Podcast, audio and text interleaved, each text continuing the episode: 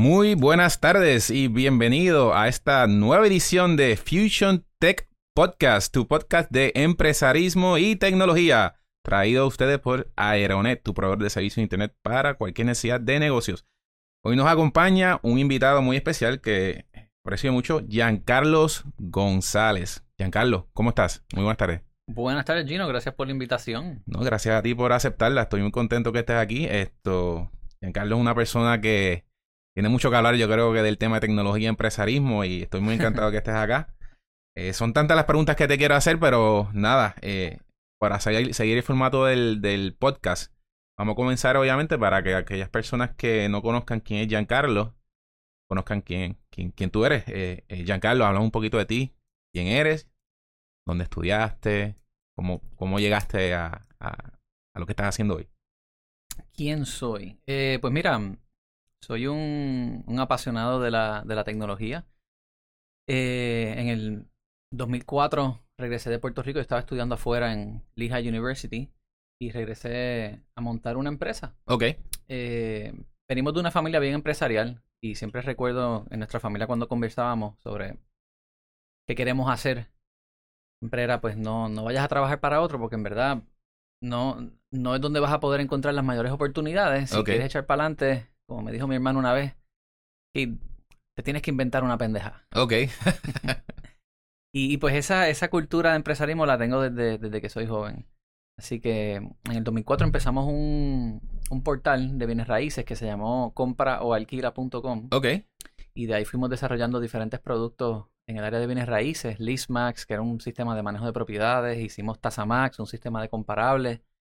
Fuimos haciendo diferentes aplicaciones en el área de bienes raíces. De real estate, ok fue creciendo, eh, nos dimos cuenta también cómo la falta de sistemas funcionales en el gobierno crearon oportunidades para nosotros en el sector privado. Por ejemplo, Tasamax. Cuando se vende una propiedad, hacen falta comparables. Ajá. Mm, el registro de la propiedad en el 2005-2006 no era muy accesible, estaba bien atrasado. Puedo suponer. Y pues creamos una base de datos de los diferentes bancos, todos los logramos unir que compartieran datos de sus cierres mensuales para nosotros crear un repositorio de comparables que representaba quizás el 70-80% del mercado, porque no estaban las transacciones cash, por ejemplo. Claro. Pero todo lo que tuvieron hipoteca estaba representado aquí. Y esa, esa, esa base de datos que montamos, que se llamó Tasamax, fue un servicio que le ofrecíamos a los tasadores, a los corredores de bienes raíces, y, y, eso surge en parte porque el gobierno no proveía un sistema accesible en el registro de la propiedad. Así que ahí fue que empecé a ver cómo la ineficiencia a nivel de gobierno creó oportunidades en el sector privado y fuimos desarrollando más productos en el área de bienes raíces. Y esto fue 2004, 2000. Bueno, Tasamax lanza en el 2008, 2009, pero eh, compraba alquila fue el primero que lanzamos que era el, el buscador estaba el, momento. del quizá del pic de real estate en Puerto Rico. Correcto en eso vino el, el... y después 2008 fue que vino a... y cogimos ese cantazo, definitivo. Ahí el equipo nuestro tenemos un equipo bien bueno digital de desarrollo. Apoyamos al equipo también de Gustazos cuando lanzaron. Okay. y pues de repente también tuvimos esa oportunidad en el 2010 eh, y pues seguimos haciendo proyectos, mantuvimos el, el, sistema de bienes raíces, lo expandimos a un sistema de clasificados amplio, completo. Y en el 2012 el Nuevo Día compró todo eso. Pero, ok, perfecto. Pero tú estudiaste programación en la universidad. Sí, yo estudié Information Systems. Ok. Tomé clases de programación. Y eh, luego trabajé un verano acá en Puerto Rico en el 2000 con quien fue después mi socio, Alberto Casa.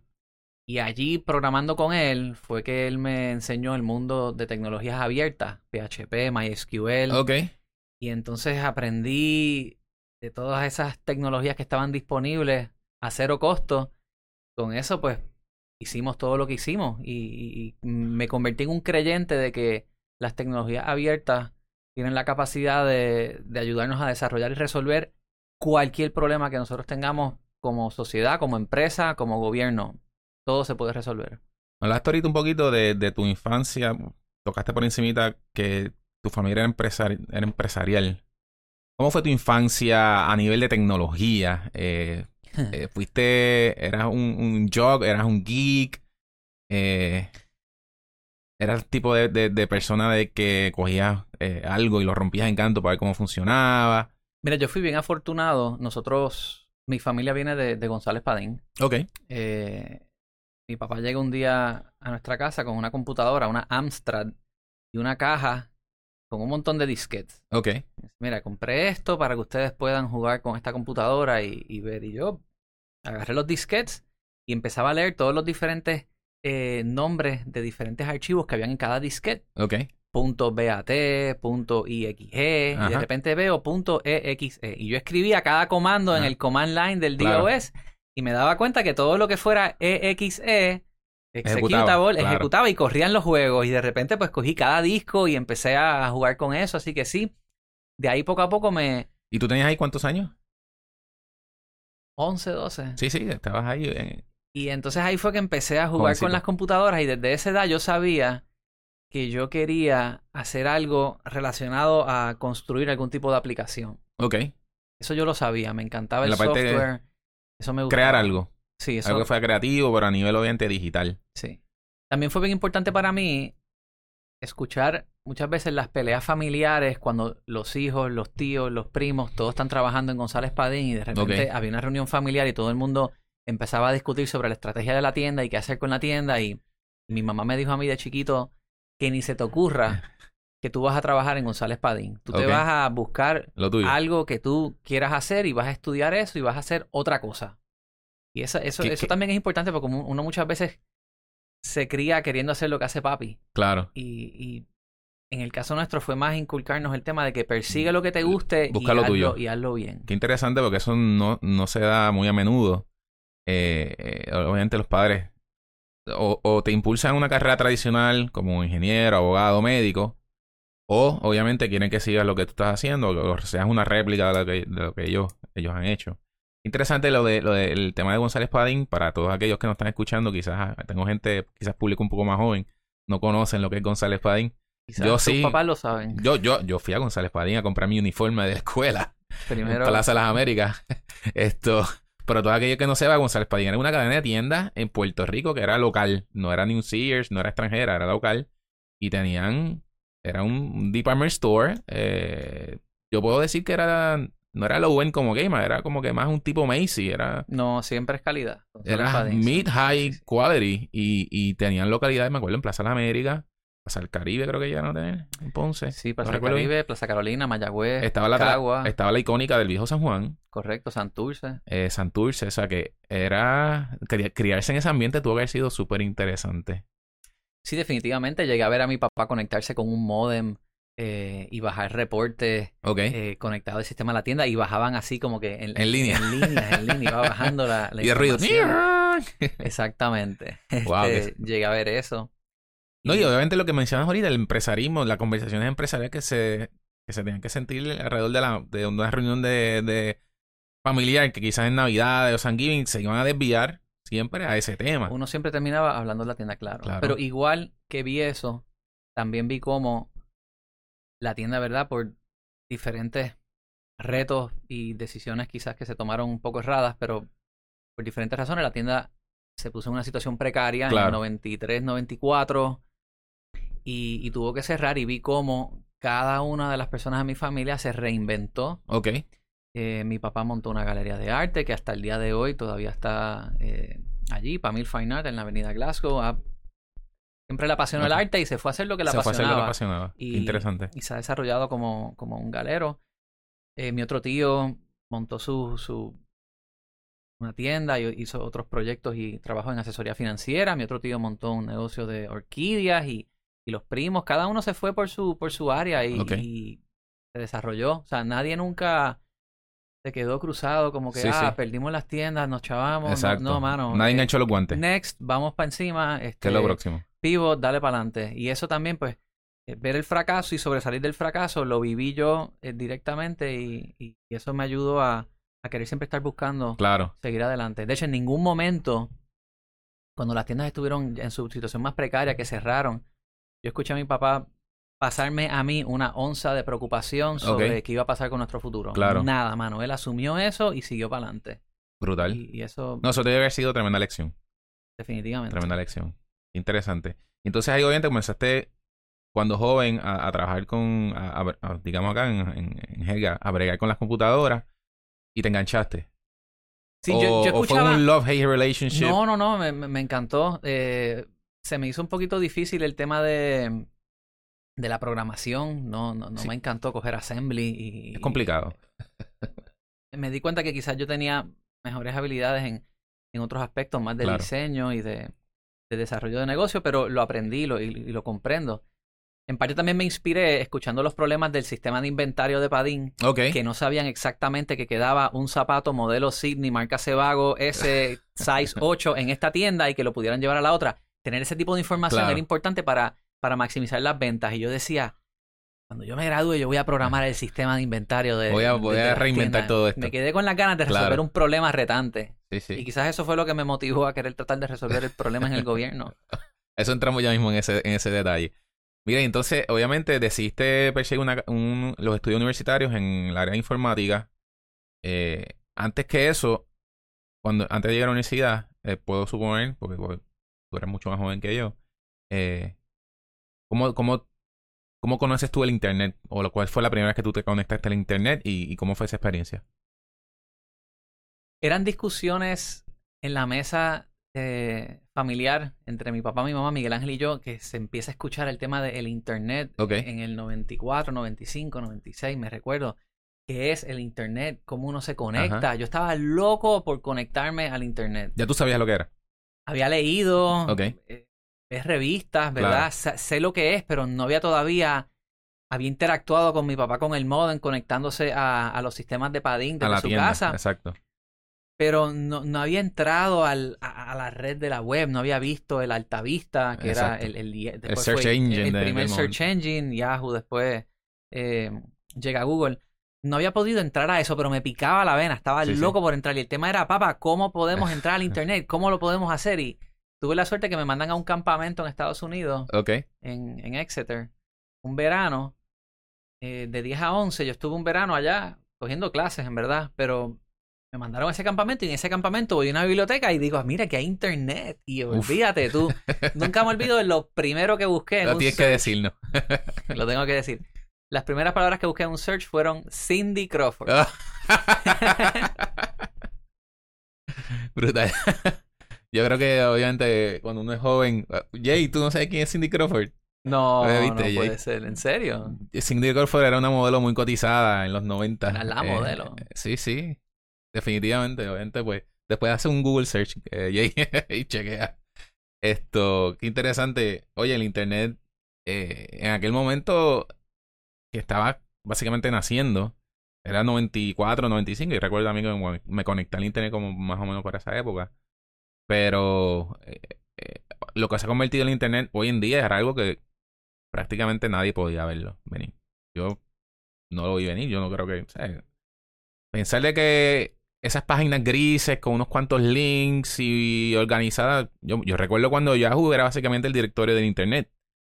Y tú no buscabas, era, estaba dividido por, como por sus temas y tú entrabas en los subtemas y directorio. era como que. Y para ellos era más importante que la gente fuera a los directorios, claro. que fueran al search. Nadie entendía el search. El search eran los meta tags, que eran las descripciones que uno ponía y en base a la repetición de las palabras, Exacto. ellos que eran bien manipulables. Y, pues uno estaba buscando estructurar y organizar esa información. Exacto. Y, era más importante tener esos directorios sí, correctos. Si tú querías buscar, qué sé yo, una tienda de juguetes, tú ibas a Yahoo, buscabas directorio stores, toys, y ahí te salía el listado de las tiendas que vendían juguetes, para dar un ejemplo. Y, eso pasaba con todo. Lo que ha sido eh, bien interesante ver cómo eso ha evolucionado y, y obviamente, volviendo al tema tuyo, eh, pasas a informática. Cuando entras a estudiar informática, ya puedo entender que dentro del currículo ya se está hablando de Internet. ¿Estaba ya integrado o no? Porque la universidad a veces está un poco más atrás de lo que... No, no, no, pero una vez yo llego en el 98 a Lija y ya cojo mi primera clase de, de programación en C++ y de repente empiezo a entender cómo es que se hacen las, las aplicaciones. Tenía Ethernet en mi, en mi dorm. Así que tenía una conexión de internet veloz. Súper rápida. Eh, cuando, de hecho, me recuerdo cuando voy a. Me voy a, a Lija en, en, en agosto Llego a mi casa en Navidades, en diciembre, a conectarme en el 56K. En y el le, le, digo a mi hermano, mano, Aquí ustedes están atrás. O sea, yo estoy allá volando en otra dimensión. Y eso, eso ayudó mucho. Yo estar allá afuera expuesto a todo eso. A tener unos networks cuando estábamos compartiendo eh, MP3 y, entonces ahí empieza la gente a comprar dominios y nosotros en nuestro dorm buscando hasta nos enteramos de que alguien compró mp3.com y después se vendió en millones y pues nosotros en nuestro dorm todos hablando de qué nombre podemos comprar con los chavos que tenemos para ver si nos metemos en este .com boom, ¿verdad? Ese era como los primeros flips. Eh, queríamos ser parte de eso. Claro. Estábamos ahí en esa época. Y, y eh, cuando estuviste ahí en la universidad, eh, ¿surgió algo que después se convirtió en algo más grande? ¿Una historia así como, digamos, Facebook o algo así? ¿O, no, no sucedió mientras estuviste allí? No, o sea, dentro del IHI con, con la gente que yo trabajé, no. Eh, digo, estuve bien expuesto a, a cosas como Napster. Cuando empezó Napster lo vimos y y pues se hablaban de ideas entre, entre diferentes amistades, surgieron diferentes ideas de proyectos que uno podía hacer, pero que alguien haya ejecutado y, y se haya convertido en lo que es un Facebook, no, no que yo recuerde. Qué, qué interesante. Eh, el, el, puedo pensar que el tema de la universidad donde tú estudiaste tenía un internet bien veloz, porque eh, el, el, en los 90 eh, había funding federal para que las universidades establecieran conectividad a Internet, porque el, fin del Internet inicialmente era educativo. Correcto. Por ahí es que, que surge. Y existían estas interconexiones donde había funding del NSF y todo esto para crear estas super redes entre las universidades que obviamente después se convirtieron quizás en comerciales. Pero el fin inicial era, era como que educativo y research. así empieza el Internet. Así empieza. Este, ARPANET. Era, era el primer Internet Service Provider, lo que hoy día es Aeronet, lo que hoy día son todos estos proveedores. El primero era del gobierno. Era del gobierno. ARPANET. Y, y ellos eventualmente lo proveyeron y lo hicieron hasta que se dieron cuenta, ok, ya esto llegó a su fin. Lo pasó a manos comerciales. Y lo pasaron a manos comerciales. Fíjate qué interesante, el gobierno fue el que proveyó una plataforma, una infraestructura, que luego tuvieron la también el, la, madurez y la visión de decir, ok, ya esto... Se me salió de las manos. Correcto, y vamos a abrirlo para que siga, siga desarrollándose más. Eh, ese es el tipo de visión que yo quisiera que los gobiernos, no solo el federal, el local, adopte. Un proveedor de plataformas y tener la visión luego para potenciar más oportunidades en el sector privado, definitivamente. Y, ARPANET es el, primer ejemplo. Ahora que toca el tema del gobierno, eh, yo creo que un buen, un buen pilot eh, para todo el que no sepa, eh, Giancarlo fue CIO de la administración de Alejandro García Padilla. Me parece que algo muy interesante. Háblanos un poquito de eso. ¿Cómo, cómo, tú llegas a ser CIO del gobierno de Puerto Rico y que eso, qué experiencias salieron de allí? Tuvo que haber sido una experiencia muy interesante. Pues mira, yo creo que yo también llego a ser el CIO del gobierno en parte por por accidente. Ok. Porque cuando el puesto del CIO se crea en el 2009, bajo Luis Fortuño. Sí. Eh, la idea de Fortuño en ese momento, que me recuerdo un, una gala que hubo del Internet Society en el Museo de Arte de Puerto Rico en el 2008, Fortuño habla sobre de que él va a crear este nuevo puesto, se va a llamar el CIO, todo lo que tenga que ver con planes digitales y tecnológicos se va a canalizar por esa oficina. Ok. Una buena idea. Claro. Eh, antes, como pasaba también en el sector privado, las oficinas de tecnología estaban debajo de finanzas, del CFO. Hay, hay un CFO y el CFO dice, para yo manejar las operaciones del negocio hace falta tecnología para los back office, el Mission IT, eh, los servidores, el email, y pues, pues tenemos a, a un, departamento de informática, pero respondía al CFO. Ok. Y luego tienes un departamento de comunicaciones, que es el que tiene la página y, el marketing. Exacto. Y no necesariamente se hablan muy bien. Ese, ese back office de IT y esa página y ese marketing no necesariamente se están interconectados ni se están hablando muy bien. Exacto. Esa es la estructura tradicional que permeaba en los 80 y en los 90. Eso empieza a evolucionar. Hoy día, de hecho, hay más Fortune 500 companies con CIOs o CTOs en su junta que nunca antes. Antes el CIO o el CTO no estaba en la junta de una empresa. Hoy día deberían de haber tres o cuatro digitales o tecnológicos en una junta de una empresa, mi opinión. Pues Fortunio crece puesto, lo hace mediante orden ejecutiva, pero ¿qué pasa? No tiene el aval legislativo. Ok. Y el puesto se queda medio, pues como en una, en un acuerdo entre Oficina de Gerencia y Presupuesto y Fortaleza de que unos recursos que estaban en gerencia y En presupuesto, OGP. claro, respondiendo, ves, al C- o- OGP es como el CFO, Ok. OGP es el que controla las finanzas del gobierno, pues allí debajo estaba este departamento de tecnología, pero ese departamento responde al director de OGP, entonces el CIO quería usar varios de esos recursos para hacer iniciativas digitales. Pues Juan Eugenio se quedó ahí en esa disyuntiva entre de quién son los recursos y qué recursos yo tengo también. Juan Eugenio es el primer El CIO de Puerto CIO. Rico. Pero se creó ese puesto y, que queda en un área gris. siempre fue un área gris. De hecho, cuando entonces él hizo, ahora él hizo un buen trabajo y logró, por ejemplo, impulsó el tema del broadband plan, eh, sacó el, en ese momento el registro único de licitadores que se hizo con ASG para registrar todos los Claro. licitadores que trabajan con el gobierno. Hizo sus proyectos, pero fue bien puntual en que logró ciertos proyectos. No necesariamente era un cambio trascendental de cultura y de cómo se desarrollan las innovaciones. Eh, que todavía no, no se ha podido hacer esa, a, esa escala. Yo traté. Yo tengo una conversación con Alejandro en un momento en el 2012 y le digo, oye, ya yo había vendido eh, mi empresa, empresa. al nuevo día y estaba como que tomándome una sabática de seis meses de decidir qué voy a hacer ahora. Explorando ideas.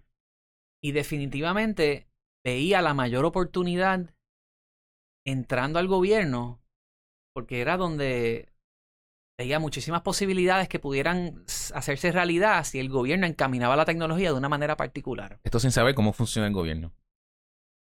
Bueno, en verdad conocía bien poco, definitivamente. Puede haber un poquito de wishful thinking ahí. Sí, pero olvídate tú. Este, No, claro, sí, sí. Rebelde, Rebel Digital Warrior, vamos para encima. Eh, le metemos mano. Eh, y pues así fue.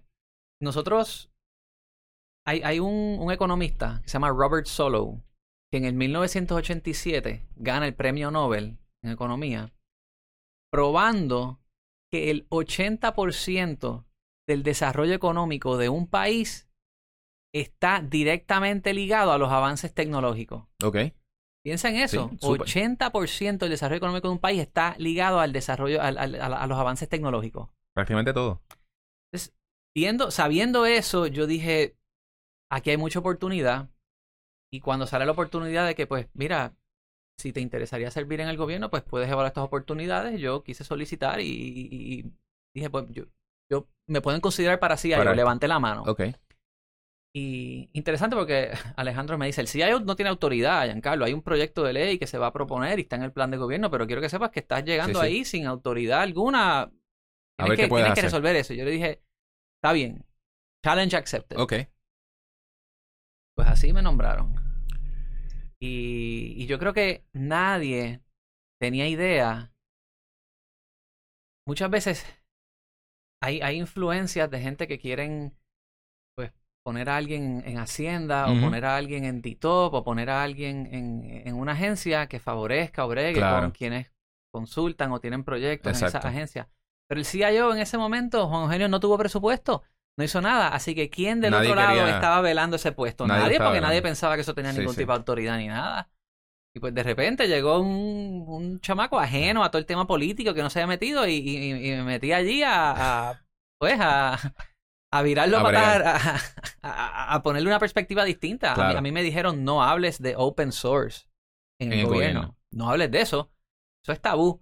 No, es, es Microsoft, Oracle, es Claro. SAP. ¿no? Tradicionales. Y yo venía con el open source en mente. Yo dije, yo voy a traer aquí una perspectiva distinta. Y Linux verdad, por todos lados. Mira, no, no, no es la tecnología, es la idea de rediseñar procesos y servicios para que funcionen mejor y cuesten menos. Después tú escoges qué tecnología es la que usas. Y hay, hay algo, o sea, hay cosas que Oracle es muy bueno y las hace muy bien, pues se usan. Y hay Claro. cosas para, para cada uno. Pero no es comprar arbitrariamente algo para todo y, y querer aplicarlo y tener tecnología persiguiendo un problema. Es al revés. Y ese, ese fue parte del reto que, que yo enfrenté estando allí.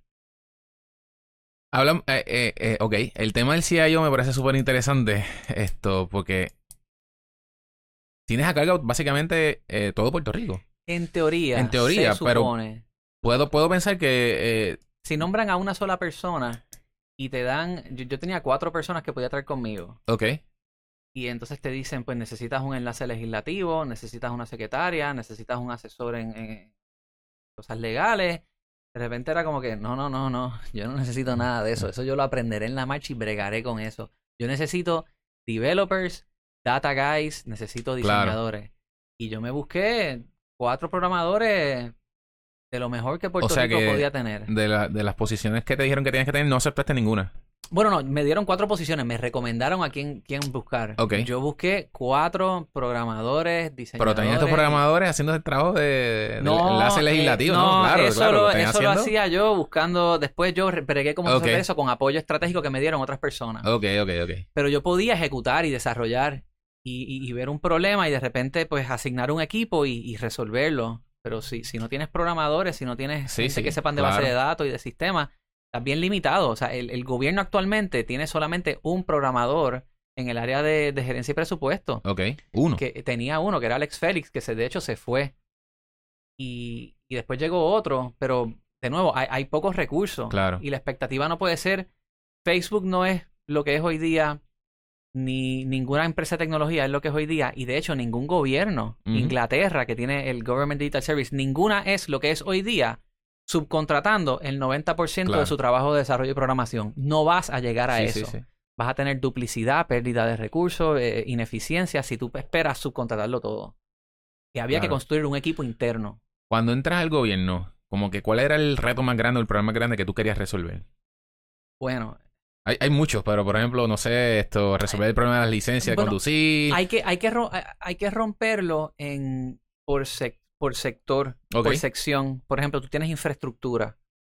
Tienes muchos servidores que estaban on-premise, ¿verdad? Hoy día tú te quieres mover, mover ciertos servicios a la nube, no Claro. todos. o tener- centralizarlos todos. o centralizar, pues, ¿cuántos data centers hay? ¿Cuántas este, líneas de comunicaciones hay? Esa parte de la infraestructura que no es tan visible a nivel del usuario. Claro. Tú puedes arreglar eso y el usuario no está viendo el beneficio. Así que hay un tema de que tú quieres resolver problemas, pero tú quieres resolver problemas también que tengan visibilidad. Sí, sí, que, el, que, el, que el, el end user en este caso es el pueblo. Correcto, ese es el end user. Pues como tú le, como tú agarras, pones al usuario y luego vas trabajando, que eso sí se habla, Pritz hoy día y la, la CIO actual, Gloria Ajá. habla mucho de eso, de hacer las cosas enfocadas en el usuario. Exacto. cómo tú llevas primero el problema, cómo beneficias al usuario. Pues ahí empezamos a mirar diferentes problemas. Claro, renovar la licencia, la licencia en línea definitivamente era quizás uno de los, de los más importantes y de hecho, terminando el cuatrenio, se lanzó ese tema de renovar la licencia en línea y se hicieron avances que permitieron que se pudiera lanzar lo que es el sesco digital de hoy. Eh, Ese app del sesco Ajá. digital hubo trabajos de, de programación que se, que se hicieron antes de que, de que hubiera cambio de administración que facilitaron grandemente a, que, a que el app saliera. Pero yo me di cuenta, por ejemplo, empezaron a explotar problemas y, y había que resolver esos. Claro. Por ejemplo, Apagar el fuego, como decimos acá. claro, pero apagarlos de una manera más estratégica. Y-. Y, quizás el más apremiante fue el certificado de antecedentes penales. Ok. Que Habla un poquito de eso porque no, no, no conozco. ha sacado el certificado de antecedentes penales. Quizás aquí cuando Eh. empleas a una persona se tienen que conectar. Claro, To- sí, toda sí. persona que busca un empleo tiene que conectarse y buscar el certificado de buena conducta de antecedentes antes penales. tú ibas al, a, a la, policía, a correcto, había que, ir había que ir allá a buscarlo. ¿Cómo funcionaba eso? En policía había un sistema que se llamaba AMPE, Ok. que de hecho estaba hecho en un sistema de Oracle. Y allí estaban los delitos graves. Ahora, por ley, los delitos menos graves estaban en justicia. Entonces, no necesariamente esos dos sistemas se comunicaban. Así que diferentes. tú, obviamente el antecedente penal era el delito grave y eso Claro. sí se, se revisaba en policía, pero también había, tú quisieras poder buscar más información y empezar a centralizar. Pues la ley tenía ese, ese, ese defecto. Segundo, ese sistema no era tan accesible a nivel web y lo que hicieron, bajo Fortuño, se lanza el certificado de antecedentes penales, que lo podías buscar en línea, pero lo, lo único que tú podías hacer era poner tu seguro social, tu nombre, tu apellido, tu información, y luego ese sistema le preguntaba a esa base de datos de policía en AMPE, le preguntaba, ¿este número de seguro social existe en este sistema, sí o no? Y si no existe, te devolvía un certificado negativo de antecedentes penales. Pero ¿qué pasa?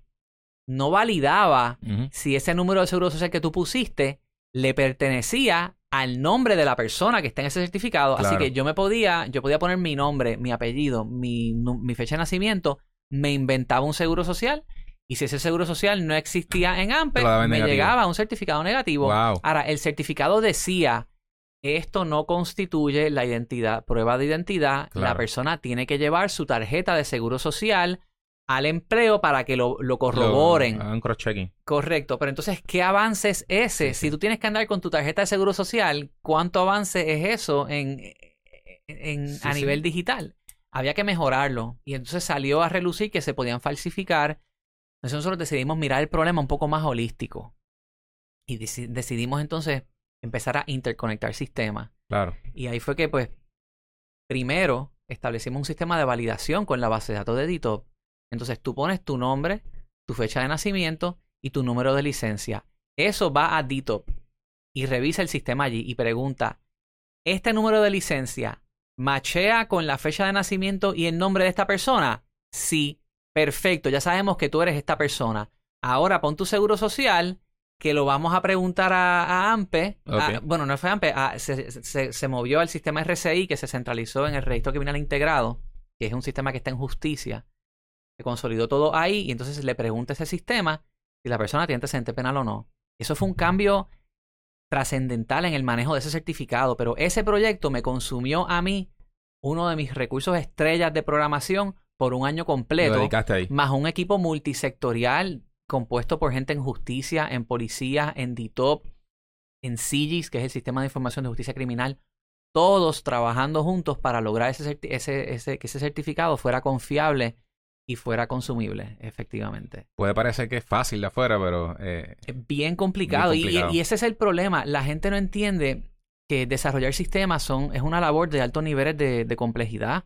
Hay, hay temas de seguridad, de cumplimiento, de desarrollo, de proyectos interagenciales, de diferentes dependencias y tomar todo eso en consideración. Legislación errada que obliga a que hayan sistemas en diferentes bases de datos. ¿existe Tú- eso? Claro, hay legislación errada en to- todas partes. Seguro que sí, hay, hay legislación Bueno, pues, equivocada. pues, claro que está errada, pero que, que obliga a tener sistemas. Bueno, obliga a duplicidad hasta Duplicidad. cierto punto, sí. Porque, por ejemplo, el conectarte a la base de datos de DTOP, que tú antes querías hacer las cosas online allí, pues la ley de la ley de DTOP dice que hay que chequear el seguro social en, la, en, en el, en el login de identidad. Es distinto a, a conectarte en otra agencia. La ley misma Claro. dicta eso. Entonces, eso, eso, eso dificulta que tú puedas hacer sistemas de intercomunicación eh, unificados. Hay- muchos problemas. Entonces, entonces, para resolver ese problema, requiere legislación nueva. bueno, yo Cuando creo que... tienes un problema como ese, que la ley misma dice Tienes que que enmendarla. Claro, tú- hay que mirar la ley de una manera un poco más iterativa. Si tú quieres, si tú quisieras hacer una legislación nueva, idealmente tú la haces con gente de conocimiento digital sentados al lado de quien va a legislar. Y tú dices, vamos a probar si esta legislación funciona bien de esta manera o si el usuario reacciona distinto y hay que entonces enmendar la ley o enmendar el reglamento y hacer la ley un poco más ambigua para que no tengas que volver a la legislatura Exacto. a modificarla. Eso, eso hay que tomarlo en consideración. La realidad es que la legislación debería de ser que hay que empoderar un equipo tecnológico digital capaz de apoyar holísticamente a las agencias principales a desarrollar mejores soluciones enfocadas en el usuario. Y ese, y ese apoyo tiene que incluir un nivel de fondo que no se debe de cuestionar nunca. Y necesita, yo había estimado que con 10 millones se podía comenzar una buena oficina. Decía yo, Sí, pero uno necesita reclutar claro. un buen equipo. Ha- Hace falta traer gente. O sea, hoy día, de nuevo, ninguna empresa eh, para de reclutar nuevo talento de programación tecnológico porque el gobierno debe ser una excepción. Y eso no puede hacerse solamente mediante otorgando contratos. No, Sí, no, sí. no, no va a funcionar porque una firma X que tiene un contrato para hacer un proyecto, pues te va a cotizar a hacerte el sistema de registro y de Claro. loguearte. No va a buscar una eficiencia en que, ah, no, ya hay un sistema de login, vamos a usar uno común entre Claro. todo el mundo para que sea más costo efectivo. No, no, claro. No, No, necesariamente piensan así. Sí, no, no. Definitivamente que no. Y entonces, eh, eh, ¿dó- hoy en día, ¿dónde, ¿cómo está la oficina del CIO? Eh, ¿Se logró la legislación? ¿No se ha logrado? ¿Sigue en esa área gris? ¿Ha habido avance? ¿Ha habido retroceso? Obviamente, dejando al- a algún lado las situaciones partidistas de nuestro país, eh, viéndolo de un, de un punto de vista objetivo. Sí, oye, ¿Dónde, oye, ¿dónde está ese- esa oficina hoy? pues hoy en día eh, el visionario, hay un proyecto radicado que se radicó en la Cámara, que sorprendentemente lo radicó Georgie Navarro, Ok. eh, es el PC 749, que creo que se radica a principio de cuatrenio. Y era para crear el Puerto Rico Innovation Technology Service en ley. Esa es la oficina del CIO. Cor- eh, es correcto. Ok. En realidad, la oficina del CIO. Ya vamos a dos años y medio de administración. Sí, el sí. proyecto nunca progresó. Entiendo que hay avances ahora para el proyecto, para pasarlo ahora. Pero ya para este cuatrenio, lo que está pasando es too little too late. sí. Definitivamente se fue la guagua a nivel de impacto macro. Sí hay ciertos aciertos específicos, como por ejemplo empoderar la contratación de programadores correctos para el trabajo de, por ejemplo, Sesco Digital que el resultado del ciudadano lo está viendo ahora. Esa aplicación ha tenido más de 100.000 downloads. Y es porque tienen, ahí no se está malgastando dinero. Contrataron al programador, que es el que sabe que de ese falta. sistema y tiene la capacidad de hacerlo. Pues, pues esa, esa muy bien, esa se aplaude. Pero igual hay otros sistemas y otros trabajos que, de nuevo, el gobierno se está viendo como un proveedor de una solución y si la solución la desatienden, pues se cae. Claro. Entren ahora a status.pr, la página del gobierno que ganó premio después de María. Es- esa es la Sí. página donde mostraba la información de Puerto Rico ¿Cómo estaba la recuperación? eh, luego del huracán. Ok, entra ahora. No. A nuestro amigo aquí que la chequee. Y ahí, chequeala ahí la página un momentito. Sú- súbela ahí, dime cómo está esa página ahora mismo. Entonces, si el gobierno se ve como un proveedor de solución que quiere desarrollar las aplicaciones, en vez de como un proveedor de plataformas que facilitan aún más el desarrollo. aquí. Ahí está, status.pr. ok. Entonces, ¿cómo tú me Está explicas? muerta. Está muerta. Y, y lo que no se entiende aquí es que status.pr era una entrega de un servicio. En ese caso, ¿cuál es el servicio que se estaba entregando? Información. Información de la restauración de la red eléctrica, información de las telecomunicaciones, información del agua. Pues la entrega no es algo que ocurre en una fase. No se lanzó una vez, aplauso, la página ganó premio y nos olvidamos de la entrega. La entrega es constante. Claro, claro. Se Ya puede estamos- darle un pivot a esa página. Estamos en una nueva época de huracanes. ¿Cómo te vamos a entregar la información a ti ahora en caso de un desastre? Sí, sí. ¿Es por un chat? ¿Es por SMS? ¿Es por status PR? No se supone que la página esté en el piso en época de huracanes. Se supone que la página esté quizás evolucionando. Exacto. ¿Cómo va a continuar esa entrega de ese servicio? Y pues ahora mismo, ante la poca capacidad que tiene la estructura digital actual, no tienen recursos para seguir manejándola, pues está en el piso. Se cayó. Entonces ahí es que yo diría que el, el- el- el tema digital está pues bastante limitado. Cada hay quizás proyectos, de hecho, y, y me pasó a mí también, yo hice lo que yo podía hacer. Yo me enfoqué mucho en seguridad, ley y orden, en desarrollo económico, en, en- en infraestructura. Yo no toqué mucho el tema eh, en educación digital y, de poco traté, pero yo no abarcaba Claro. lo suficiente. Uno tiene que también escoger esas batallas. Pero idealmente hay una oficina que puede, tiene los recursos para poder específicamente hacer proyectos en cada uno de los pilares principales del gobierno y, y- y trascen- trascender en eso. Puedo pensar que una, una organización como el gobierno de Puerto Rico, si lo ves desde el punto de vista como si fuera una empresa, requiere un CIO, un CTO y obviamente un batallón de personas detrás apoyando eso. Correcto. E- Y de hecho, eso es lo que ocurre en el US Digital Service, que es el, la estructura federal de servicios digitales a ciudadanos. O sea, Hablando un poquito más de, US, de US Digital Series y qué realmente, eh, cuál es su función para el público de nosotros, ent- entiendo un poquito. El presidente Obama tenía un, un plan de gobierno agresivo con el tema de Obamacare. Ok. Cuando lanzan la página en el 2012, ¿qué Se pasó? cayó. Se cayó, Sí, sí, correcto. recuerdo. Entonces, imagínate tú, 30 millones de dólares Un bochorno. en una página y cuando la lanzan en el piso. ¿Por qué? Porque no había una estructura central digital que pudiera unificar los trabajos y los procesos y hacerlo efectivamente. Y ahí es que nace el US Digital Service. Eso fue un esfuerzo de Todd Park, Mikey Dickerson, eh, Haley Van Dyke, tres personas que estaban allí dentro en, en gerencia y presupuesto federal y dijeron hay que montar una estructura, hay que traer equipos. Trajeron programadores bien talentosos de diferentes em- eh, industrias y empresas, de Google, de Amazon, de Twilio, a que arreglaran el problema de healthcare.gov. Una vez lo arreglaron, dijeron, ok, todos los proyectos de envergadura que son citizen facing, digitales, hace falta una estructura para que los apoye. Y ahí fue que empezó el US Digital Service. Y creció hoy día a 200 empleados muchos de ellos programadores, diseñadores, program managers. Y se creó también otra estructura en ASG, General Services, que se llama 18F, que tiene un equipo de programadores ad hoc disponible para apoyar al Ok. USDS en proyectos específicos. Eso fue lo que pasó a nivel federal. Y nosotros estábamos emulando mucho de eso acá. Porque funcionó. Claro, funcionaba y, estaban promoviendo uso de tecnologías abiertas y nuevas prácticas y nuevas maneras de hacer proyectos. Un poquito quizás de, de, Silicon Valley en Washington, D.C. Correcto. La práctica de contratar a Deloitte por 36 millones de dólares para que te enseñen el resultado de tu transformación digital en los próximos dos años, eso no está bien. Eso, eso, vas a botar dinero, vas a tener ineficiencia. La práctica debe de ser procesos iterativos que puedes medir cada tres meses eh, y desembolsas más dinero si ves el resultado. Hay, que, hay que romperlo en pedazos. No es 36 millones a alguien para que te resuelva el problema. Tú tienes que ir identificando recursos. Y, y, eso era lo que estaba haciendo el US Digital Service. Y eso era lo que nosotros queríamos hacer acá. No se nos dio. ¿Qué acá hubo resistencia. Este, hubo resistencia de los grandes players, los, los Microsoft de la vida que, que, controlan el licenciamiento y quieren dictar el paso del gobierno y cómo innovan y cómo se implementa. Esa es la realidad. Ante eso, la oficina se quedó limitada de sus poderes. Y nuestro equipo, interesantemente, fue reclutado a trabajar en el US Digital Service. Todd Park vino para Puerto Rico y dijo, ustedes han hecho un trabajo bien acá, lo hemos visto, vénganse a trabajar acá. Y allí está Andrés Colón, Alberto Colón, David Acevedo y Froilán Irizarry. Todos ellos ya se fueron. Pero Puerto Rico tenía cuatro boricuas Excelente recurso entonces. En el US Digital Service, eh, dando cátedra, porque también fue votado uno de los mejores equipos entre toda esa gente allá. Y ellos hicieron muchos trabajos en el, en el SBA. Y allí, eh, y hoy en día, el USD, el US Digital Office, eh, ¿existe todavía? Existe y Trump lo ha apoyado. ¿Oh, sí? claro, porque sorprendente. ahorra dinero. Los republicanos ven eso como... No he escuchado mucho sobre ese tema. Una vez entra Trump, eh, eso quedó como por lo menos a nivel de... de, de, no, pero siguen ahí. De visibilidad. No, no se le ha dado tanto como quizás vi cuando estaba Obama. Claro, pero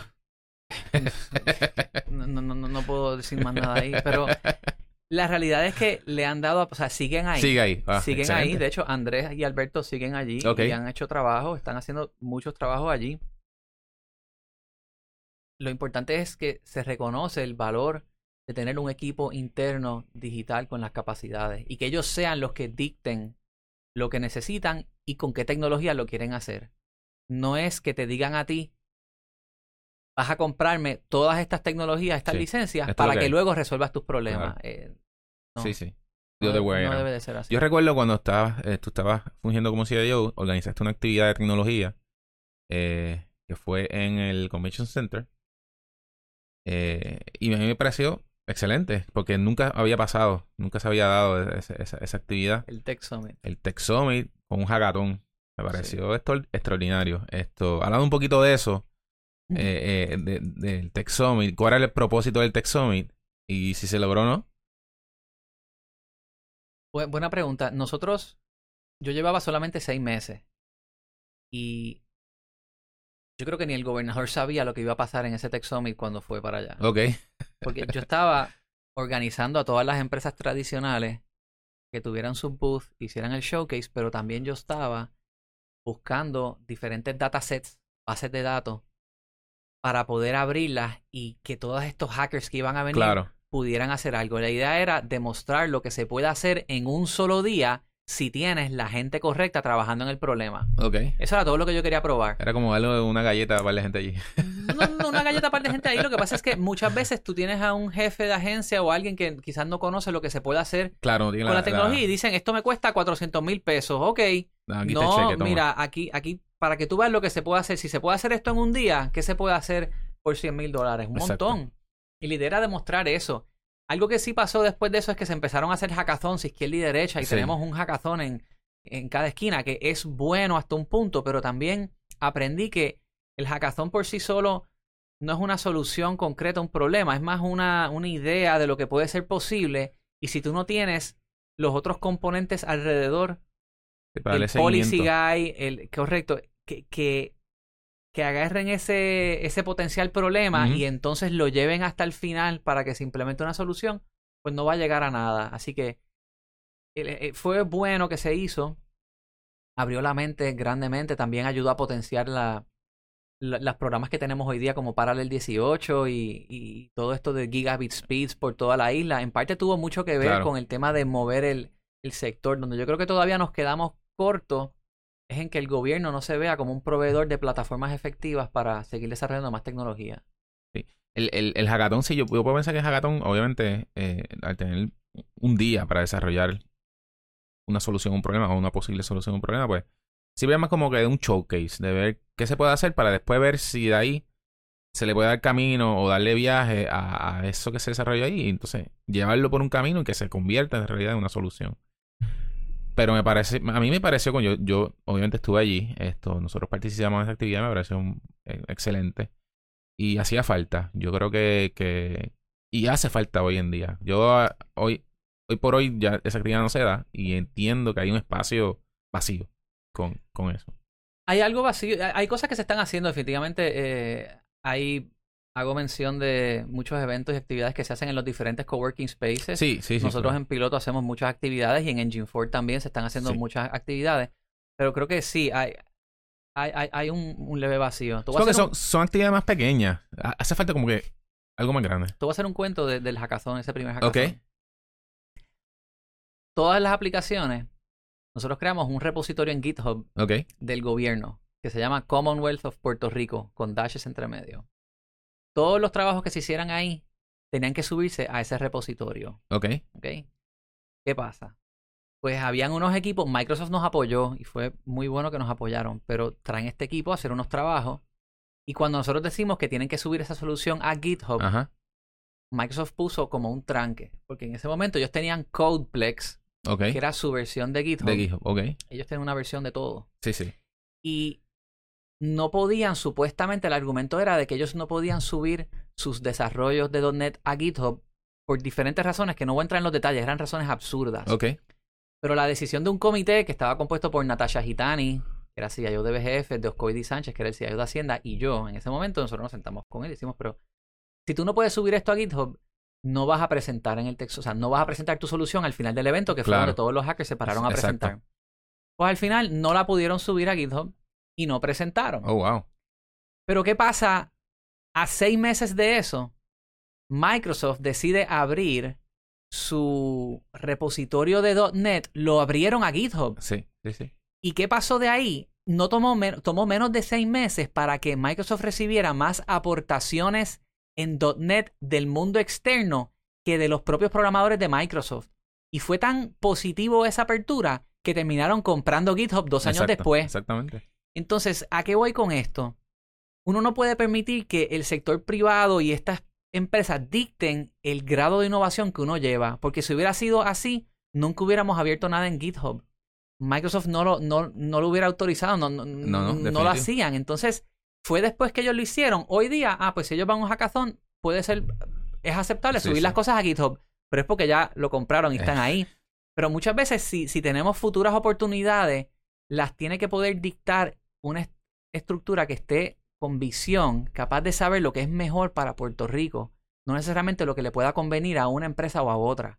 Y eso, esos, esas batallas, esas luchas se vieron con ese ejemplo. Sí, sí. eh, GitHub básicamente se ha convertido en... Es el estándar de donde básicamente reside eh, todo lo, lo open source. Gran repositorio. Digo, hay muchos otros. Está Claro. Bitbucket, hay eh, Pero es el- el- Loops, pero Como sí. que es el, el, el, el gold standard, digamos. Esto... Luis Torres de Ingenieur estuvo aquí hace poco y me hizo una anécdota de que había recibido un grupo de personas que estaban programando y no sabían lo que era GitHub. Y me parece súper interesante eh, para que veas la disonancia entre lo que se está realizando y el desconocimiento en ciertas áreas. Eh, y eso obviamente tiene que ver más con la parte educativa. Esto. ¿Qué quizás cuando estuviste allí como CIO, qué se te quedó por hacer que tuviste, oye, me faltó esto? Si hiciste algo, no sé.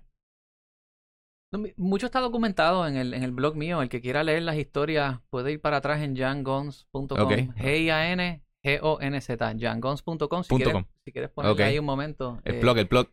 eh, bueno, honestamente no, no tengo que... no- hay un pero- paywall, hay un paywall. No, No. no, no hay un paywall. Oye, tú sabes que ese paywall... Mira, yo solo voy a decir dos palabras al que esté escuchando. View source. Ok. Figure it out. Lo, lo- lo voy a Eh, buscar. Este, nosotros, que se me quedó? Mira, ahí está. de- de- aquí están todas, blog. aquí están todas las historias. Si vas hasta atrás, hasta atrás, hasta atrás, puedes encontrar las historias mías de, de CIO. Yo, yo lo conté todo como pasó, inclusive lo que logramos y lo que no logramos, porque hay que decir las cosas como son. Fue también la propia administración popular la que no, en mi opinión, no aprovechó No ni apoyó lo que estábamos haciendo como debieron de haberlo hecho. Claro. Y por eso terminamos en el US Digital Service y no acá. Así que allí hubo falta. Este, Pero vuelve y pasó lo mismo ahora. No apoyaron y no dieron las mismas estructuras. ¿Cómo es que tú me justificas a mí que hay contratos de tecnología cuestionables en diferentes agencias y, el control de, esta estructura para asegurar que los contratos sean de, una manera más efectiva? ¿Dónde está? Va a ser un sedazo de alguien. Sí, sí. No se sabe. Entonces, lo que yo quizás, lo que se quedó fue haber aprobado la ley y, y haber dejado una estructura mejor este, posicionada. Yo pensé, por ejemplo, el portal de data, data.pr.gov, tan importante, lo pasé al Instituto de Estadística para que allí se mantuviera y se desarrollara. Y aquí no le han dado, o sea, no, se le ha dado mucha continuidad ni uso. Eh, hicimos el plan de broadband, eso tampoco ha tenido mucha continuidad. Vamos a hablar un poquito de eso, porque obviamente es un tema que a mí me apasiona. Esto, eh, bien importante. Cuando tú llegas, cuando tú llegas allá a, a Fortaleza como CIO, ¿qué tuviste en la parte de broadband que había que, que, que te decidió, obviamente, e, encaminarte en ese, en ese plan de broadband? Yo heredé una excelente estructura multisectorial que estaba trabajando en avanzar la adopción de banda ancha en Puerto Rico. Y eso me lo dio a mí mi predecesor Juan Eugenio. Y yo lo continué. Ok. Eh, estaba Eduardo Rivera, Eduardo Díaz, perdón, del Internet Society. Internet Society. Eh, liderando el, el, comité. Estaba gente de, proveedores, había gente del área educativa, o sea, había, un equipo y estaba, se había trabajado en el plan inicial y había un sobrante en el grant y pues la decisión fue mantener el equipo, mantener las reuniones, participar, apoyarlo y entonces actualizar el plan a dos años. Ok. Y hicimos entonces las mismas encuestas, los mismos, el mismo trabajo para ver cuánto progresamos en dos años y luego entonces también establecer una visión un poquito más actualizada sobre... Sí, que ahí salió el Gigabit Island Plan, que le pusimos el nombre de, la isla Gigabit. Eso es importante, de hecho, y, no logramos, por ejemplo, nos dimos cuenta, uno de los resultados del plan era que la adopción, y aquí esto te, interesa a ti, ¿verdad, Gino? Te está yendo la gente de Puerto Rico. sí, sí. Y la gente que queda, los que estamos aquí, queremos que tú nos des más capacidad y que tú sigas invirtiendo en tu infraestructura velocidad, para nosotros tener más velocidad, ¿verdad? Todos queremos eso. Todos queremos. Pero cuán difícil es para ti darme a mí más velocidad si la población sigue bajando, y tú no estás creciendo, eh, eh, pues se te hace más difícil invertir en más infraestructura, ¿verdad? Eso es un reto que tiene todo el ¿Cómo la justifica? Entonces, pues, ¿cómo el gobierno puede? Aquí el gobierno, el, rol que podía tener era de apoyar la adopción. Y la mejor manera de apoyar la adopción era mediante educación. Porque la encuesta reveló que las familias se conectan al Internet porque los hijos necesitan hacerlo para alguna asignación. Ok. Y ese, era, el motivador. Ese era un driver. Ok. No era darle, darle, darle check-in a algo. No, no. un, driver era la educación. y pues ahí sale la idea de aprobar la ley de ebooks para que se puedan accesar los libros escolares a través del Internet. Y si eso está disponible y accesible, las, los niños en su casa se pueden conectar y eso promueve la adopción. Y tratamos de promover legislación para eso. Y, dice, Prenda López de Arrará no hizo nada con eso. No pasó nada. name dropping ahora. Eh, era la, quien presidía la comisión. Ok. Y no hicieron nada en esa comisión para avanzar el proyecto de ebooks. Después de eso, lanzamos el plan nuevo. Se promovieron otras ideas. Se habló del proyecto Zoom, de llevar fibra por las tuberías de agua. Se habló de. De hecho, nosotros hicimos una conferencia donde hablamos de cómo el tener fibra, yo que venía del mundo de bienes raíces, de la búsqueda de propiedades, hicimos una, una, una, un seminario con Reality Realty, que participó también en el desarrollo económico, donde hablamos de que la búsqueda de propiedades hoy día va a incluir, la gente va a querer ver una sección que diga si hay fibra o no en la propiedad. ¿Eso existe ahora mismo? No está en las búsquedas, pero ha venido gente a donde mí ahora. Imagínate, eso se hizo en el 2015. Ha venido gente hoy a donde me a decirme, oye, Giancarlo, tengo un montón de gente que se está mudando a un apartamento que lo que me preguntan es si hay fibra o no y quieren un filtro para poder buscar si hay fibra o no.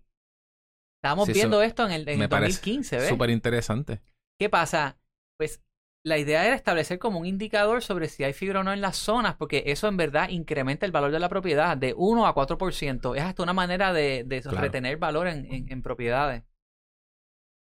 Al final se hizo el plan, se lanzó y luego se implementaron algunas iniciativas. De hecho, tú y yo tuvimos una conversación en Tecnético sobre si hacía falta velocidad de gigabit, que también, bien justificado. Todo el mundo ahora quiere un gigabit y no hace falta que tengas un gigabit. ¿Qué tú necesitas? Pero luego vino María Y lo que yo no he visto es que se esté haciendo un ejercicio de actualizar y promover el uso de la banda ancha y, y- y no hay un plan sobre dónde estamos ahora. ¿Recuperamos todo lo que se perdió en infraestructura? ¿Cómo está la adopción? ¿Qué capacidades tenemos y en qué zona? Yo no he visto que haya un esfuerzo en cuanto a la promoción de banda ancha como lo hubo bajo Juan Eugenio ni bajo mi... Y de hecho, y parte del trabajo mío también le doy crédito a Javier Rúa eh, de la Junta. Claro, de la Junta. Él y yo, eso fue una, un dúo dinámico bueno. Bueno, te puedo decirle, obviamente estoy en la industria, de que mm, no existe prácticamente mucho eh, de lo que estás eh, dialogando a nivel de levantar esa información. Y, y yo me, ama- me hago las mismas preguntas. Yo, yo te puedo hablar de mi empresa, pero las demás empresas no sé, no existe esa información de si nos recuperamos, estamos más, estamos menos, conectividad, eh, estamos básicamente a, a ciegas en ese aspecto. Y el sector, o sea, no se ha conversado de, no sé, crear un otra encuesta, volver a montar el estudio, Que yo sepa, ¿no? los datos, eso, yo Que yo creo que eso, no. eso hace falta. Sí, hace falta. eh, y hay unos cuantos proyectos muy interesantes que, inclusive hay, hay uno que, que se ha conversado y es- lleva muchos años en conversaciones y nunca se ha podido implementar y es algo que a mí entiendo que me apasiona porque es para el beneficio de, de- de- de todos en Puerto Rico, es eh, crear un Internet Exchange que en Puerto Rico no existe. Eh, Internet Exchange Point, y, definitivamente. y básicamente to- todos los países tienen su exchange point y para que para hoy para explicarlo en palabras bien Claro. sencillas un internet exchange es dos- básicamente un lugar donde todas las, las, las compañías que proveen servicio de internet se interconectan entre ellas para intercambiar el tráfico el peering. eh, haga un peering y el tráfico entre compañía A y compañía B no tenga que ir a Estados Unidos y regresar correcto. para que entonces haya eficiencia Pero una pregunta, ¿ese peering no se hizo con, con Critical Hub? se trató de hacer algo, pero el modelo que se presentó bajo Critical Hub, pues con ya, conllevaba unos costos fijos y no era, era más comercial que algo más neutral. Y por eso, pues quizás no tuvo éxito. Y, o sea, que ahora mismo ese, no están todos interconectados No. allí, ese peering no está pasando. no, no. Wow, no. fíjate, eso no se sabe, yo no lo sabía. Eso no. eh, no, no ¿Cuándo existe. se cayó eso? Yo puedo decir, obviamente, las personas cuando, quizás hablando un poquito de historia de, de, de lo que sucedió cuando Critical Hub lanza el Puerto Rico Bridge bajo un gran, un dinero federal que ellos re- recibieron, obviamente lograron una, una, lograron unos goals que era básicamente bajar el costo de interconexión hacia Estados Unidos, hacia el Internet, desde la isla, y todo aquel que se conectara al bridge, pues participaba de ese peering. Correcto. Pero eso sucedió 2010, no, no recuerdo ahora bien. hace- 2012. 2012. Estamos hablando de hace 6 o 7 años atrás. No ha habido una renovación de la oferta comercial que se presentó en aquel momento. Y obviamente, pues los demás proveedores empezaron a bajar pricing. Y pues eh, eh, el Puerto Rico Bridge, pues perdió los clientes que tenía conectados. Y al tú salirte de ahí, pues Ah. perdía esa, ese peering.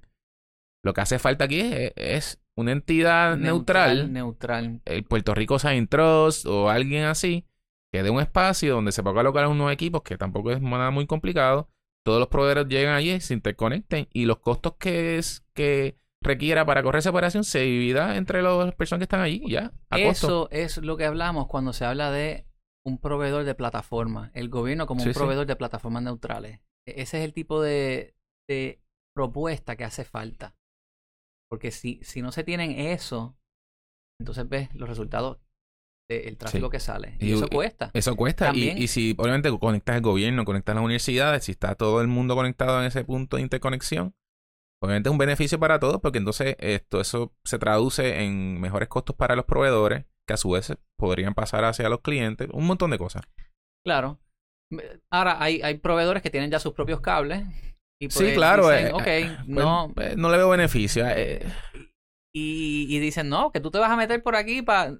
Lo ven que están ayudando más al otro en vez de... Sí, eso es un reto que, pues que quizás de alguna forma se podría trabajar, porque a fin de cuentas, pues, yo estuve la semana pasada en Bogotá y visité el, el exchange de Colombia y están todos los proveedores allí, desde el más grande al más pequeño. Imagínate. Eh, y porque le ven un beneficio. Y, y sí existe el beneficio. Obviamente todo el mundo tiene que como que estar online, estar alineado para, para lograrlo. Pues hace falta una estructura digital que pueda Sí. hacer ese tipo de alineación. Y, y por lo menos cuando yo estaba y estaba Javier Rúa, se, se sé que el tema se hablaba, Sí, porque yo sí, traté de que Prepanet se metiera en el, en el Internet Exchange Point de- del bridge, eh, que también fue, tuvo sus retos. Faltaba claro por entrar, también Claro. lo estaba conversando por Enrique, ahí estaban montando la MX1. Eh, pero, pues, fíjate, no, no sabía que Sí, se sí. había lo que había pasado con eso, y, y ese es el tipo de cosa que, pues, actualizar el plan te puede reflejar y entonces uno toma acción. para- Definitivo, sí. Pasaste por como CIO. Obviamente, eh, eh, Alejandro no, no, no renueva. eh, ya no estás en la oficina. ¿Qué pasó después de ahí, eh, Giancarlo? Me tomé una sabática, Ok. nació mi hija. Ah, eso es importante. Eh, y a la verdad que pues me cambió también un poco mi, mi perspectiva. Fue. Bajé revoluciones. ok. Me quedé. Puedo pensar que mientras estaba en gobierno, eso era fuego a la lata. Duro, duro, bien duro, definitivamente. Hice también un network bueno de gente allá afuera. Entonces que me, que me motivaron a seguir un poquito envuelto en el tema de GovTech. Me, me- me he enfocado mucho en Government Technology Ok. y, y ese sector. Y hacemos pues trabajos de desarrollo de consultoría con diferentes eh, municipios. Estuve en Jamaica. Eh, me he reunido con gobiernos con proyectos específicos, ya sea de asesoría estratégica digital o ejecución puntual de algún proyecto, eh, que los hemos trabajado. Y también pues apoyo un poco diferentes iniciativas que se hacen a través de pilotos, ya sea el tema de adopción de nuevas tecnologías, como hablamos sobre, sobre blockchain, Ok. eh, hablamos sobre el tema de apoyar educativo, el ecosistema. Y también hay proyectos tecnológicos que estamos haciendo dentro de piloto que pues apoyo en el trabajo de eso. Vi algo eh, de un app de Guagua. Ah, Hablando de eso. llevo dos años tratando de sacar eso. Y empezó como un side project Ok. y creo que ya está casi listo, de verdad. Eh, eh, El app en verdad funciona. ¿De qué se trata? Para que obviamente el público conozca. Exacto. Guagua, G-U-A-W-A. Guagua es una aplicación de transporte público. ¿Por qué hay 167 ciudades en todo el mundo que puedes meterte en un app y ver dónde está la guagua, cuándo llega y a dónde va? Exacto. 167 ciudades en todo el mundo tienen eso. Puerto Rico no lo tiene. ¿Por qué? Nuevamente, verse como un proveedor de plataformas. El gobierno no tiene que desarrollar la solución para yo ver el app de la, de la guagua de la ama. No, no. Ellos lo que tienen que hacer es abrir La, plataforma de los datos de GPS y que un tercero se conecte para presentar eso mejor. O sea que básicamente una aplicación que yo puedo dónde están las guaguas de la ama. Correcto. También hay guaguas privadas. Estamos trabajando con Pon de Plaza, que corre desde Plaza de las Américas hasta a Torrey. San Patricio tiene una que corre aquí también. La puede incluir. ¿Quién, la- qui- quién maneja? Dame esa info. Eh, sí, Pues- los, pues me- los- de San Patricio, sí. Bueno, pues ahí tengo que ver con quién me comunico ahí. Si los conoces bien, si Te no, paso la info, sí, sí. Esas guaguas yo les, yo les pongo GPS y las incluyo en mi app. Entonces, O sea, que yo- tú- la- el GPS lo tienen que poner ustedes. bueno, en el caso de las privadas sí, porque no ama, los tenían. ama, ama lo tiene. Ama lo tiene. Lo que no me han dado es acceso. Ok. Entonces, ahí viene el tema de cómo el gobierno... ¿Y por qué no han dado acceso a una data que quizás... Yo lo propuse, lo están analizando en legal, est- está corriendo. Oye, por lo menos tuve mi reunión y lo están viendo. Y eso está bien, pero nuevamente tú ves la... Y las guaguas que son privadas, pero que, son Yo busqué como unos la, de GPS y les puse lo- los sistemas míos y entonces los pego a la app. no, la, la, las guaguas estas que son subcontratadas de la AMA. Este, First Transit, First Transit esto. más burocrático que el Igual, gobierno, tampoco me han dado acceso. Estoy viendo a ver cómo lo logramos, pero aquí es el tema de, nuevamente, cómo, cómo aquí tú ves cómo, a lo que dije de Robert Solo, Sí, el sí. 80% del crecimiento económico va atado a avances tecnológicos.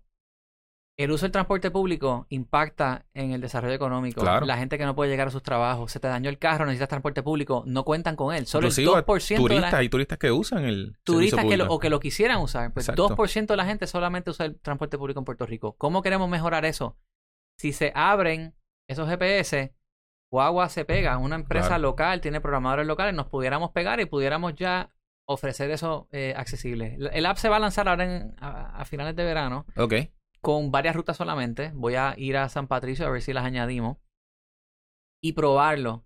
Pero la idea es que ese sistema que tiene la AMA, pues que esos GPS se abran, que haya un proceso, ¿verdad? De Claro. solicitar, mira, una empresa que está en Puerto Rico, que tiene programadores en Puerto Rico, pues sí, se le puede dar acceso para que me ayuden hay un, también. un API o algún Correcto. otro conducto que Porque- se pueda. Nosotros tenemos Tren Urbano App, tiene 20.000 usuarios.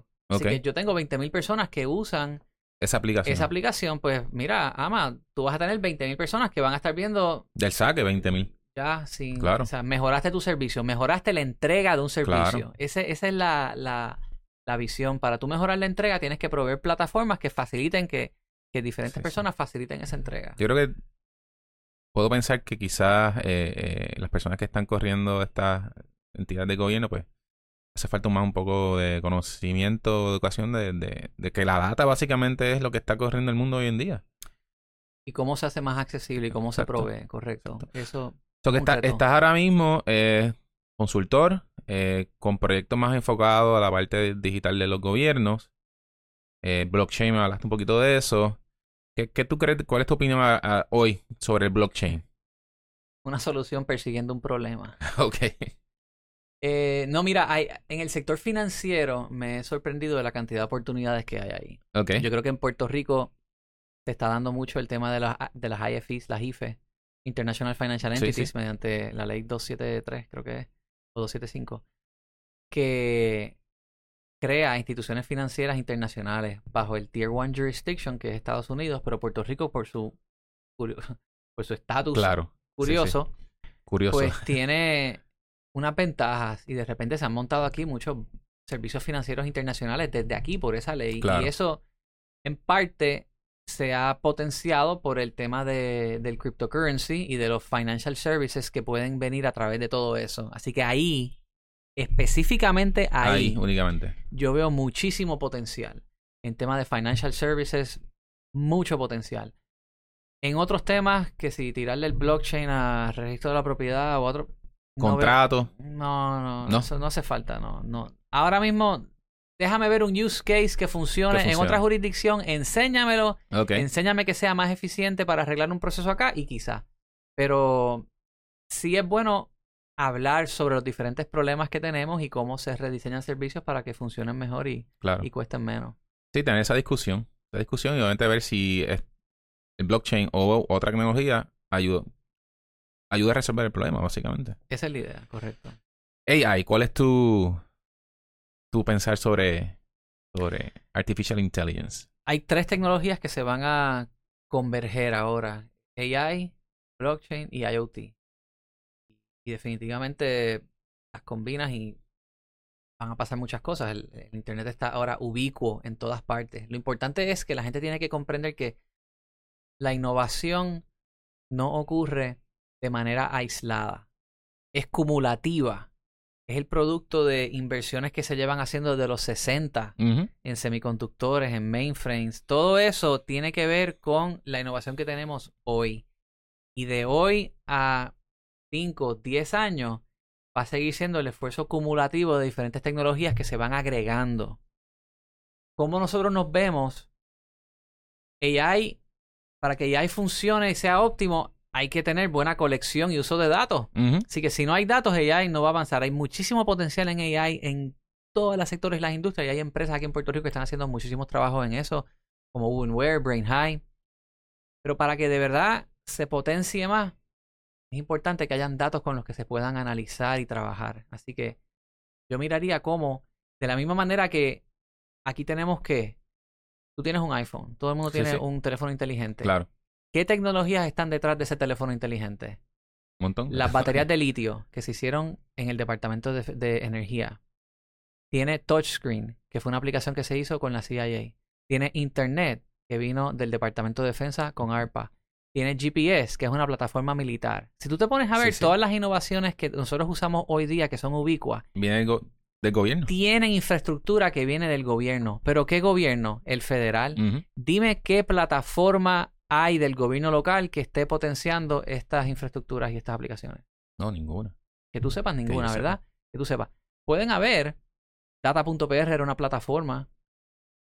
Pero el gobierno no se ha visto como un proveedor o creador de plataformas. Y si nosotros queremos potenciar a 10 años el desarrollo del sector tecnológico, el gobierno lo que tiene que hacer es empezar a verse como un proveedor de plataformas.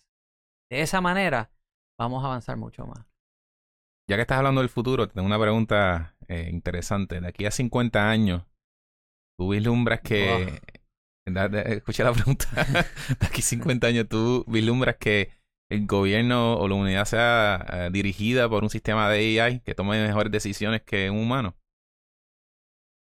Yo no, no me puedo imaginar lo que, lo que puede pasar en 50 años. Cualquier cosa puede ser posible. Eh, yo tendré 89. Así que si llego a eso, Dios quiera que sí, porque quisiera... el avance de, de, la ciencia y de la salud. Mis hijas y, y mis nietos. Este, pero creo que pudiera ser posible. Depende cuán abierto estemos, ¿verdad? En 50 años, ¿vamos a seguir peleando por el estatus de Puerto Rico? No, no, yo espero que no. yo espero que no. Olvídate de eso. ¿Quién nos va a estar mandando aquí en 50 años? No sé. Si es una quizás, quizás, ojalá sea una computadora, ya que la Junta y, estas administraciones han, fracasado. Yo lo veo más a nivel global. Esto. Tengo, tengo ese wishful thinking de que en algún momento la humanidad eh, pueda dejarse de de, de tribalism, de, de, de, manejarse como una tribu y que puedan llegar a un consenso y que sea como que una ciberdemocracia. Mira, para llegar a eso... Que el mismo... Las decisiones se tomen a través de, de todo, como se supone que es una democracia en sí, no, no a través de representantes como lo de, como es ahora. Lo más importante para mí es que se aprenda a definir dónde está la creación del valor, quién crea y agrega valor es la ingeniería, es la agricultura, es los abogados. ¿Quién, ¿Dónde está la mayor creación de valor y que se fomente eso? Y, la mejor manera de entender eso para mí fue, lo, escribió la doctora Mariana Mazzucato con un libro que se llama Entrepreneurial State. Okay. Y lo recomiendo aquí al que quiera. Entrepreneurial State, apúntalo por ahí para darle un review. Entrepreneurial State. Llevamos, llevamos un ratito aquí conversando y ha estado súper interesante esta conversación, me ha encantado. Esto, para ir quizás ya dándole un cierre. Tengo hambre, Gino. Vamos, lo sé que llegaste más allá por ahí, pero tranquilo, no te me marees aquí. Te voy a hacer esta pregunta para ir cerrando. ¿Qué ahora mismo, hoy en día, no existe tecnológicamente hablando y de ti te gustaría que existiera? Ya sea un app, software, un dispositivo. ¿Qué no existe? Que no existe. Wow. Fíjate, muchas veces yo, yo no soy la persona que me imagino. Ojalá se me hubiera ocurrido Uber. A mí no se me ocurrió eso. La gente. Lo, lo que no existe para mí, donde vivo, lo que yo quisiera que exista, pues son plataformas que faciliten crear cosas que no existen para quienes estamos aquí. No existe data abierta de la guaguas de la AMA para poder proveer una aplicación que facilite el transporte. No existe un sistema de pago común para poder facilitar en los procesos de pagar efectivamente. No existe un registro de usuario único común que facilite eh, el consumo y desarrollo de servicios no existe un acceso central con datos donde tú puedas analizar si un negocio de Asai hace falta en esta zona porque no hay otro bajo el código Nike, no hay un sector que esté atendiendo eso. No existen muchas cosas que yo creo que nos podemos ir a lo más básico. La innovación muchas veces bien avanzada está en la periferia, ¿verdad? Está al margen de lo que es core y necesidad de la gran mayoría de los puertorriqueños. Así que me enfocaría en lo que no existe que impacta al, al 100% de los puertorriqueños que estamos aquí. Si estamos hablando de los que están en la diáspora, te diría que para ellos no existe pegarse a Apple TV y conectarse a la televisión local. Mm, esa es buena. Es buena, ¿verdad? Entonces, esa, esa quizás es algo que la, la masa de la diáspora que está afuera quisiera consumir contenido nuestro y no existe una manera de consumirlo. ¿Cómo le entregamos ese contenido? Por ahí te dejo una idea. No, cógela eh, tú porque la desarrolles. tengo otras ideas que estoy haciendo, pero esa es buena, ¿verdad? Esa es buena. Entonces, ¿qué no existe que necesita el, el, grueso de nuestra población? Eh, eso es lo que yo miraría. Excelente. No, me parece muy bien, muy bien, excelente. Y para cerrar, obviamente el podcast es de, de, empresarismo también, y obviamente tú tienes tu, tu, tu sangre empresarial. ¿Qué consejo tú le darías a una persona que está comenzando hoy o que quiere comenzar una empresa, un negocio? ¿Cuál es, ¿Qué recomendación o consejo le darías a esa persona? Mira, lo más importante es, es bien común que te cierren las puertas y te digan que no en lo que sea que estés haciendo, nadie lo va a creer. O sea, a donde mí llegan gente con ideas que ni yo las veo y yo mismo les digo, mira, yo no veo esto, este no es mi expertise, no. Y de repente me dicen, me escriben, mira, levanté de tanto y estoy en San Francisco. Wow, mano, tremendo. Hay, hay un, el ecosistema definitivamente hoy tiene muchísima más accesibilidad, ayuda, apoyo, pero, pero por mucho de lo que había en el 2004 cuando yo empecé. Así que el que quiere empezar hoy, lo importante es que se que busquen eso, que busquen los diferentes recursos que pueden haber y que, y que estén abiertos a, recibir eh, pues este críticas constructivas. La crítica constructiva, claro. Que, estén abiertos a escuchar. Correcto.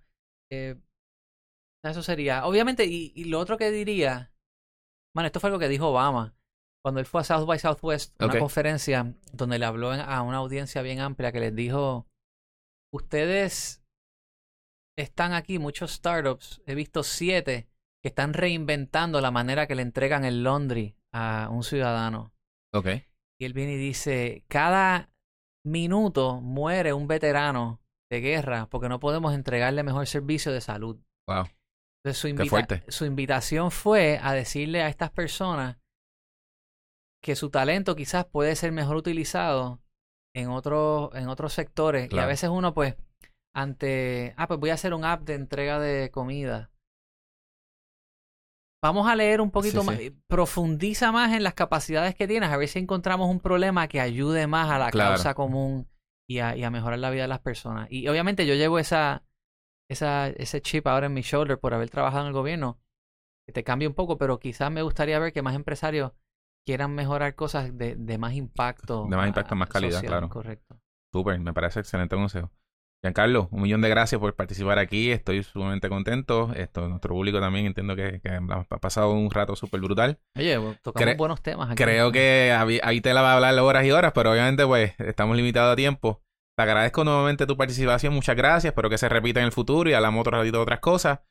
Eh, ¿Algún, para cerrar, tu página, tu Twitter, tu Facebook, tu, lo que quieras? Ya lo tiramos ahí, jangons.com. Jangons.com y este, quieras obviamente leer sobre el, el y blog. Que quiera seguir en Twitter, at Jangons. Ok, perfecto, excelente. Pues esta ha sido... Ah, ¿se te queda algo? Bueno, me dijiste una cosa más. Adelante. ¿Me vas a invitar a almorzar? Eh, vamos a ver qué hay allá afuera. Vamos para allá. vamos para allá. Giancarlo, un placer, muchas gracias de nuevo por participar en nuestro podcast. Este ha sido Fusion Tech, el capítulo número 6. Y muchas gracias a nuestro auspiciador Aeronet. Y, no me puedo ir sin dar las gracias a Jay, que está en los controles. Jay, muchas gracias de nuevo por, controlar toda la situación aquí y por ser el, el, el, master aquí de, de, del audiovisual. Así que muchas gracias a todos los que sintonizaron y los que nos pueden escuchar nuevamente por... Estamos en Spotify, iTunes y Google Podcast. Así que si no tuvieron la oportunidad de vernos en vivo, nos pueden, nos pueden ver ahí eh, cualquier capítulo. Así que muchas gracias de nuevo y muy buenas tardes. Llévatelo, Jay.